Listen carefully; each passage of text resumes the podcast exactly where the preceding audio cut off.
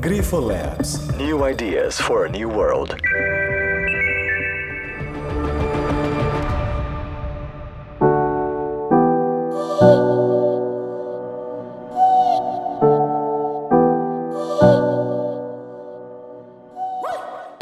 Saudações a todos, aqui é Giancarlo novamente. Esse aqui é o segundo podcast da Grifo Labs. Bom, hoje a gente vai estar falando sobre um tema que é um pouco nebuloso para a maioria das pessoas e eu confesso que para mim, inclusive, e o assunto de hoje vai ser biohacking. E para falar desse assunto, está aqui com a gente aqui o Marco Camunha, médico e que também é sócio da Grifo Labs. Fala, Jean, tudo bem? Tudo bem, Marcão? Me permita um pequeno parênteses aqui. É, o Marco, bom, vou chamá-lo de Marcão, na verdade, ele é um, uma pessoa realmente fora da curva em vários aspectos. Eu não vou falar muito detalhes sobre isso hoje. Marcão, vamos lá então. Qual que é o nosso assunto do dia? Por que, que a gente vai falar então sobre biohacking hoje?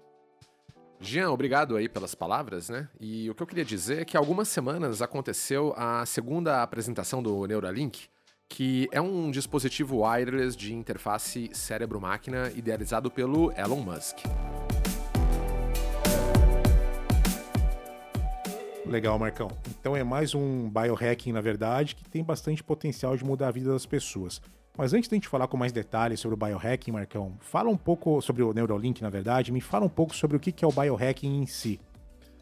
Jean, o biohacking é o uso de dispositivos vestíveis, né? É uma tradução do termo em inglês wearable, né? E a função é captar biopotenciais produzidos pelo nosso próprio corpo e transformá-los em informações que sejam úteis. Esses biopotenciais, eles são desde impulsos elétricos, podem ser alteração de resistência da pele, ondas acústicas, tudo que pode ser captado ou mensurado por um dispositivo eletrônico. Essa informação captada, Jean, ela já é muito conhecida por atletas, entusiastas aí, né, que costumam usar smartwatches durante atividade física. E eles acompanham a frequência cardíaca, comprimento do passo, a diferença de extensão do passo entre cada uma das suas pernas. Além disso, dispositivos também medem a energia empregada no treino de ciclismo, por exemplo, a saturação de oxigênio em momentos mais exaustivos para quem faz trekking em montanha, volume de oxigênio máximo consumido pelos pulmões durante uma corrida, entre outras medições. No entanto, Jean, Outras formas de biohacking vêm ganhando força recentemente, como a mensuração do padrão de ondas cerebrais através de dispositivos de integração. É, esses dispositivos você pode comprar na Amazon, por exemplo. Alguns deles são conhecidos como o Mindwave, o Flowtime e o Muse.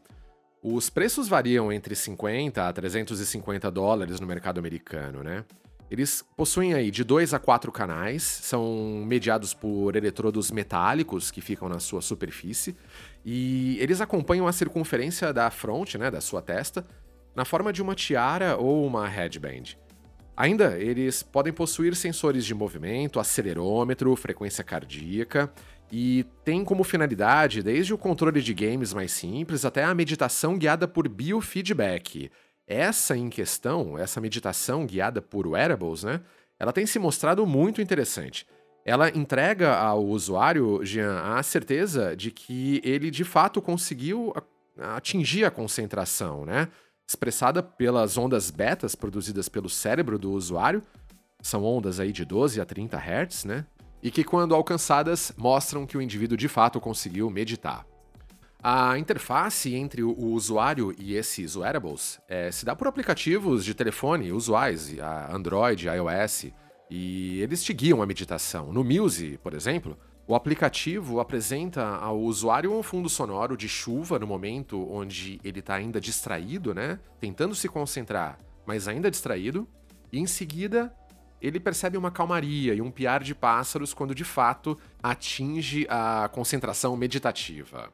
Muito legal, Marcão. Inclusive, eu tinha ficado de trazer aqui hoje para você, cara, um smartwatch que eu, test... eu tô testando, na verdade, que comprei, importei, chegou no Brasil há pouco tempo, que vê até eletrocardiograma, pressão arterial, vê várias coisas, mas isso fica para outro episódio, a gente conversa com calma sobre isso em outro momento.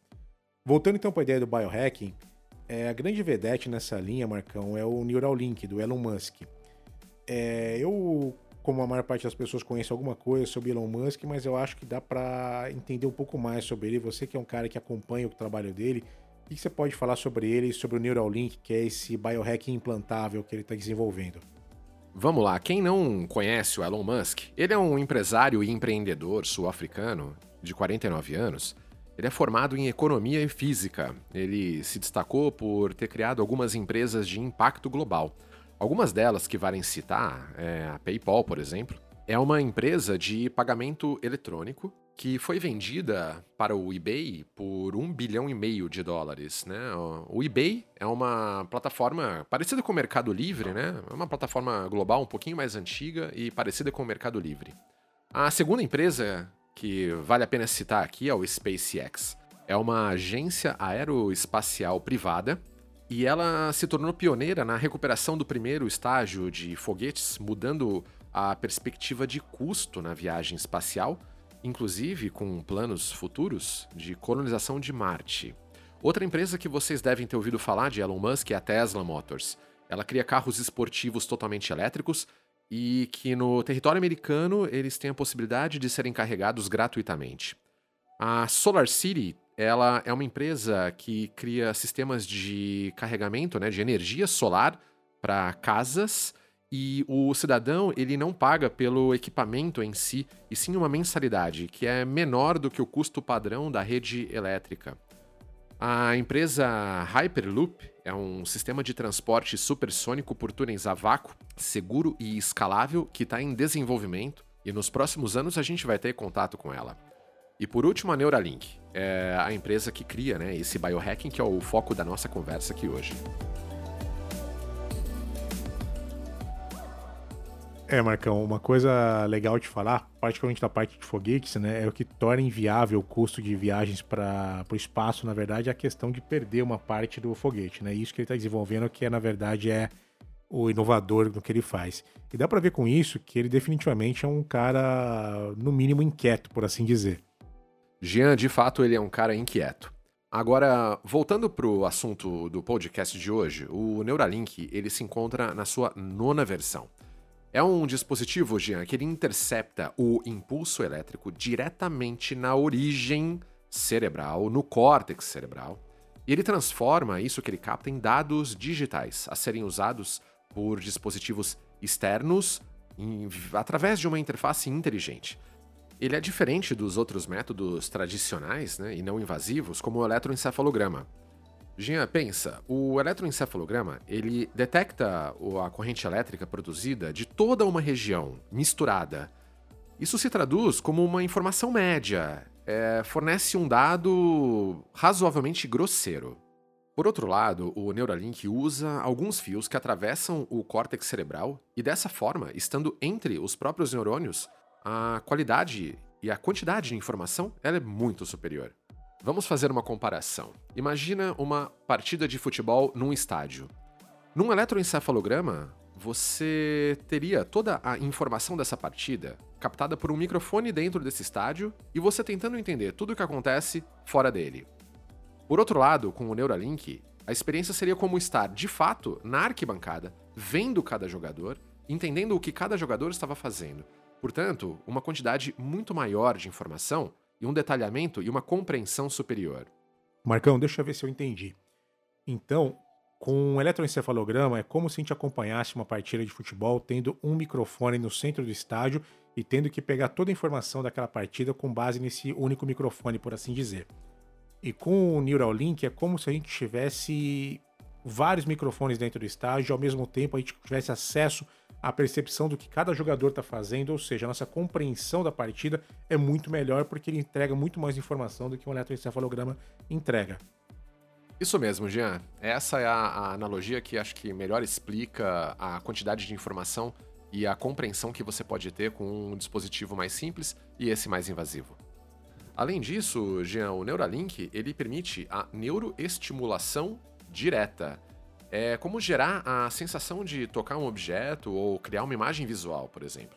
No momento, essa neuroestimulação ela almeja reduzir ou eliminar distúrbios neurológicos relacionados a déficits de movimento na doença de Parkinson, por exemplo. Entendi, Marcão. Bem legal mesmo. Mas me fala uma coisa, é, isso é o que o Neuralink faz, mas como que ele é fisicamente? Ele é uma placa, ela fica presa na lateral, sei lá, do braço, do crânio? Qual que é a ideia dele? O Neuralink é um dispositivo que ele fica na calota craniana.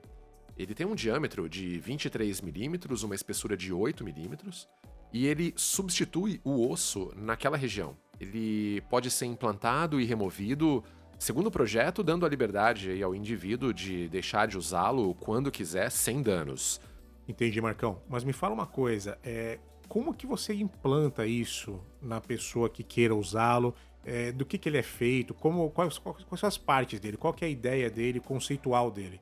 O Neuralink ele é composto por um link selado, é um mecanismo Wi-Fi, uma bateria recarregável por indução e os cabos neurais flexíveis, tá? Especificamente, esses cabos neurais, eles são implantes de fios delgados e flexíveis. Ele é realizado por um robô dedicado e controlado e supervisionado por um neurocirurgião, que os aplica numa região exata, entregando até a nona versão, que é a versão atual, 1024 canais para cada aparelho. Legal. E me fala uma coisa, Marcão, como que esses dados que são coletados, eles conversam, na verdade? Como que a gente trabalha esses dados que são coletados a posteriori? Essa é uma questão importante, Jean, porque boa parte do desenvolvimento do Neuralink ele está justamente nos softwares de interface, né? Eles chamam isso de BMI, Brain Machine Interface, ou também é, BCI, que é o Brain Computer Interface. Jean, dando um detalhamento um pouquinho mais profundo sobre essa questão, agora a aplicação ela tem 1024 eletrodos invasivos, bem diferente do que se tinha até então nos eletroencefalogramas, que tinham até 50 eletrodos externos. Esses eletrodos invasivos, Jean, eles são feitos de polímeros e uma liga metálica quase do mesmo diâmetro dos próprios neurônios e são flexíveis.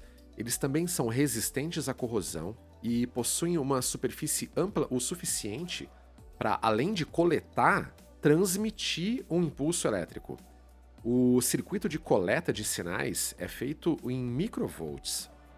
O dispositivo, envolvido num pacote hermético e resistente a fluidos, ele tem como desafio ser otimizado e o tamanho dele ficar cada vez menor e os componentes dentro deles fundidos para que assim Jean, ele consuma cada vez menos energia. O robô de inserção dos cabos ele foi desenvolvido na Universidade da Califórnia e ele deve inserir todo o conjunto de fios através de um orifício mais interno de 8 milímetros no crânio e desviando dos vasos na superfície do encéfalo.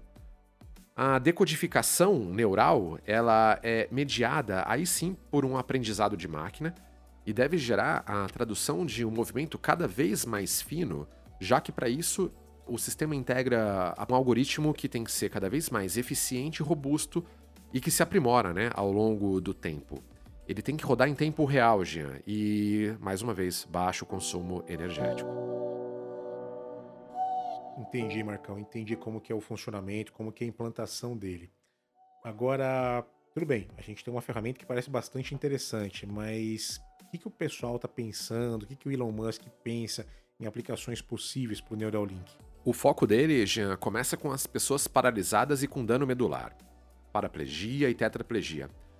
É, a ideia é que eles possam retomar, mesmo que parcialmente, o controle da sua vida, e para isso também com que a pessoa possa recuperar o controle de coisas que para nós, Jean, são usuais. Controlar os computadores, devices periféricos, poder falar e traduzir isso em texto, é, ou mesmo navegar pela internet e até produzir ou criar arte. Sem esquecer, Jean, que também é foco do desenvolvimento ajudar nos distúrbios de memória, audição e os distúrbios óticos, né? Na depressão, insônia, controle de dor, epilepsia, ansiedade, dependência e também outros danos cerebrais. Essa ideia, na verdade, de você poder controlar um computador, controlar um teclado, um mouse só com teu estímulo neural captado direto do Neuralink, realmente isso é revolucionário tanto para as pessoas que não conseguem fazer isso por uma limitação, como você falou dos tetraplégicos, paraplégicos, como eventualmente até de pensar em novas interfaces, né, entre homem e máquina, de interação entre os dois. Isso é bem legal mesmo. É, agora me fala uma coisa, Marcão, do ponto de vista de segurança, né? Que você acha com relação a isso? Tem questões, já estão sendo levantadas questões relacionadas à segurança de você ter um dispositivo com essa capacidade de leitura do seu cérebro no seu corpo 24 por 7? Jean, vou dividir sua pergunta em duas. ah, vamos primeiro falar sobre biossegurança e depois a segurança de informação, né? Em relação à biossegurança, é, os trials em porcos é, já foram realizados, né? É a fase que se encontra atualmente. E os trials em humanos estão previstos para ter início em breve. A redução do risco anestésico, por exemplo, na inserção do dispositivo, é, é acreditada ao uso justamente do robô implantador. Além disso, eles pretendem, do ponto de vista anestésico, fazer o procedimento sobre sedação consciente. O risco de sangramento na inserção ele foi reduzido justamente porque os eletrodos são minúsculos. Eles são inseridos por uma agulha com um diâmetro similar ao diâmetro dos neurônios. Essa inserção individual dos eletrodos também contribui para reduzir o risco de sangramento. E um sistema especial de luz de banda estreita permite que o aparelho identifique vasos pequenos durante a inserção e desvie deles. O Neuralink ele pretende ser resistente, inclusive, Jean, a você que é da medicina diagnóstica, a aparelhos de ressonância magnética de até um Tesla e meio, atendendo, portanto, a maioria das necessidades diagnósticas. Marcão, já sei que não vai dar para cancelar exame falando que ele está com o Neuralink implantado. Esse vai ter que ser feito mesmo. Bom, é, continuando então, Marcão. A gente sabe que o Musk é um cara inovador em um nível hard, né? Mas a gente sabe que não é só ele que está trabalhando nesse mercado de implantáveis, de biohacking. O que, que você sabe mais? que mais que outras pessoas estão olhando, estão fazendo nessa direção? Ele de fato não é o único. É, existem outros players almejando também esse mesmo mercado. O surgimento dos ECOGs, né, que é a eletrocorticografia, é assim que está se chamando o que o Neuralink faz. Ele estabeleceu uma nova etapa na corrida neural. O principal concorrente dele se chama Utah Array. Ele foi desenvolvido na Universidade de Stanford em 2012 e ele tem microeletrodos formando um implante na superfície do córtex como uma lâmina flexível. Ela capta e registra também a atividade elétrica de uma forma mais ampla do que o Neuralink. Porém, ela já foi testada em humanos. O dispositivo em si ele tem 1 centímetro quadrado, ele tem 96 microeletrodos, com uma profundidade de 1,5 milímetro. Alguns exemplos ficaram famosos em humanos. Um deles é um paciente com uma doença neurodegenerativa que ele conseguiu conduzir uma barra de chocolate para sua boca via um braço robótico. E um outro ficou famoso, é o paciente é o Nathan Copeland, é um caso público que em 2016 ele cumprimentou o presidente americano na época, Barack Obama, com uma mão robótica, graças à percepção tátil do implante cortical Utah Array, controlado diretamente pela leitura do seu cérebro. E acreditem, o Facebook também está nessa corrida e é uma das empresas envolvidas no desenvolvimento de interfaces cérebro-máquina, via uma agência de pesquisa chamada DARPA, que significa Defense Advanced Research Projects Agency. Essa agência, Jean, ela atua em vários segmentos de pesquisa. Para você ter uma ideia da profundidade onde eles se encontram hoje no desenvolvimento de tecnologias, Jean, o assunto é esquisito, mas eu vou citar. Em setembro de 2020, ela publicou um modelo de biofeedback celular em células tronco de mamíferos que faz a regulação do pH intracelular. Isso é mediado por machine learning e uma interface eletrônica que eles chamam de próton condutora com fluorescência mostrando que a amplitude dessas agências privadas no boom da corrida tecnológica tem se mostrado forte pela busca do controle eletrônico de sistemas biológicos.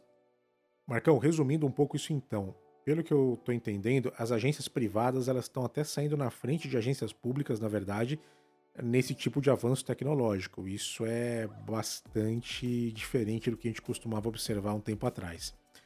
Bom, é, eu não sei se é possível isso, mas, Marcão, o que, que você dá, dá para viajar mais? O que, que você imagina para o futuro quando a gente fala em implantáveis, em biohacking?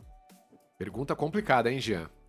É, a gente sabe que o sonho humano né, envolvendo o futuro, ele provavelmente vai almejar algo como a mensuração do pensamento ou uma possibilidade maior de interação com o ambiente, tá? É, Fala-se sobre aprimoramento biológico como instalação de mais sensores, né?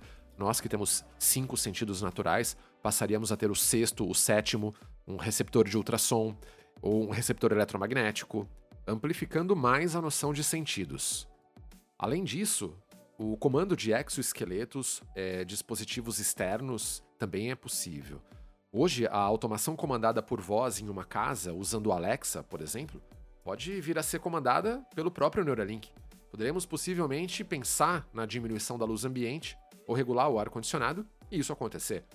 Além disso, com um algoritmo de aprendizado de máquina mais desenvolvido, pode ajudar a interface neural a definir uma temperatura média entre o que eu considero legal e a minha esposa considera legal, e isso fazer uma temperatura agradável para ambos à noite na casa, sem nem discutirmos sobre qual é a temperatura de fato ideal. Marcão, essa questão de regular a temperatura do ar-condicionado para o casal, eu acho que nenhuma inteligência artificial vai conseguir. Pelo menos lá em casa, acho que isso não vai dar certo, não. Agora, é bem interessante esse conceito de você poder comandar um exoesqueleto, né? Como um homem de ferro, na verdade, podendo comandar aquilo tudo que ele faz, assim que a gente vê no filme dos Vingadores. Jean, confesso que não tenho certeza sobre se vai haver algoritmos inteligentes a respeito de relação marido e mulher. Mas na esfera militar, é, existe a possibilidade de, da criação de drones avatares dirigidos pelo pensamento do operador, que pode estar protegido num bunker, e ter total controle direto da ação no campo. Legal, Marcão, bem interessante mesmo. Agora me fala uma coisa, Marcão. É, como tudo, né, a gente tem lados potenciais negativos, né? É, o que, que você imagina de lado negativo, complicações, ou mesmo algum pesadelo que possa estar relacionado com esses sonhos que a gente tem quando a gente fala de Neuralink?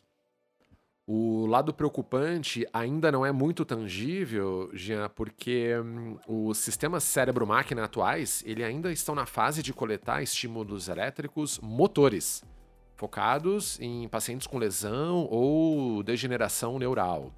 Porém, tem uma frase conhecida que diz que o que quer que esteja em um computador pode ser hackeado. Penso que os riscos relacionados a isso sejam autoexplicativos, né? É, existem questões legais referentes às interfaces que precisam ser discutidas, especialmente no âmbito da LGPD, que é a Lei Geral de Proteção de Dados. Indo um pouquinho mais além, a gente pode pensar naqueles estados totalitários e imaginando eles forçando os seus cidadãos ao uso do implante, abrindo a possibilidade de controle de pensamento. Será que isso é possível? Não sei. Poderíamos perceber se um juiz ele foi parcial ou não a condenar um indivíduo? A gente sofreria as consequências de uma propaganda dirigida via Google Ads por o que a gente eventualmente pensou e nem de fato queria comprar? É um campo muito aberto, Jean, e isso tá bem para frente, é futuro. Certamente, Marcão, mas como em todas as inovações da vida, os malefícios potenciais eles sempre existem, mas não costumam ser maiores do que os benefícios prováveis. E nós, né, enquanto seres humanos, enquanto, enquanto mundo, a gente está sempre se adaptando e tirando o melhor das novas tecnologias. É assim que o mundo chegou aqui e é assim que ele vai continuar evoluindo cada vez mais. Bom, Marcão, muito obrigado pela conversa. Eu aprendi demais hoje e eu acho que os nossos ouvintes também devem ter aprendido. Você realmente é um cara diferenciado, é um cara fora da cor em vários assuntos. E é isso aí. Obrigado, pessoal. Obrigado pela audiência de todos. Obrigado, Jean. É sempre um prazer falar contigo. E para quem quiser saber mais sobre o assunto, nos procure na nossa página na internet no www.grifolabs.com ou nas mídias sociais no Instagram Grifolabs Underline. Um grande abraço a todos, até a próxima.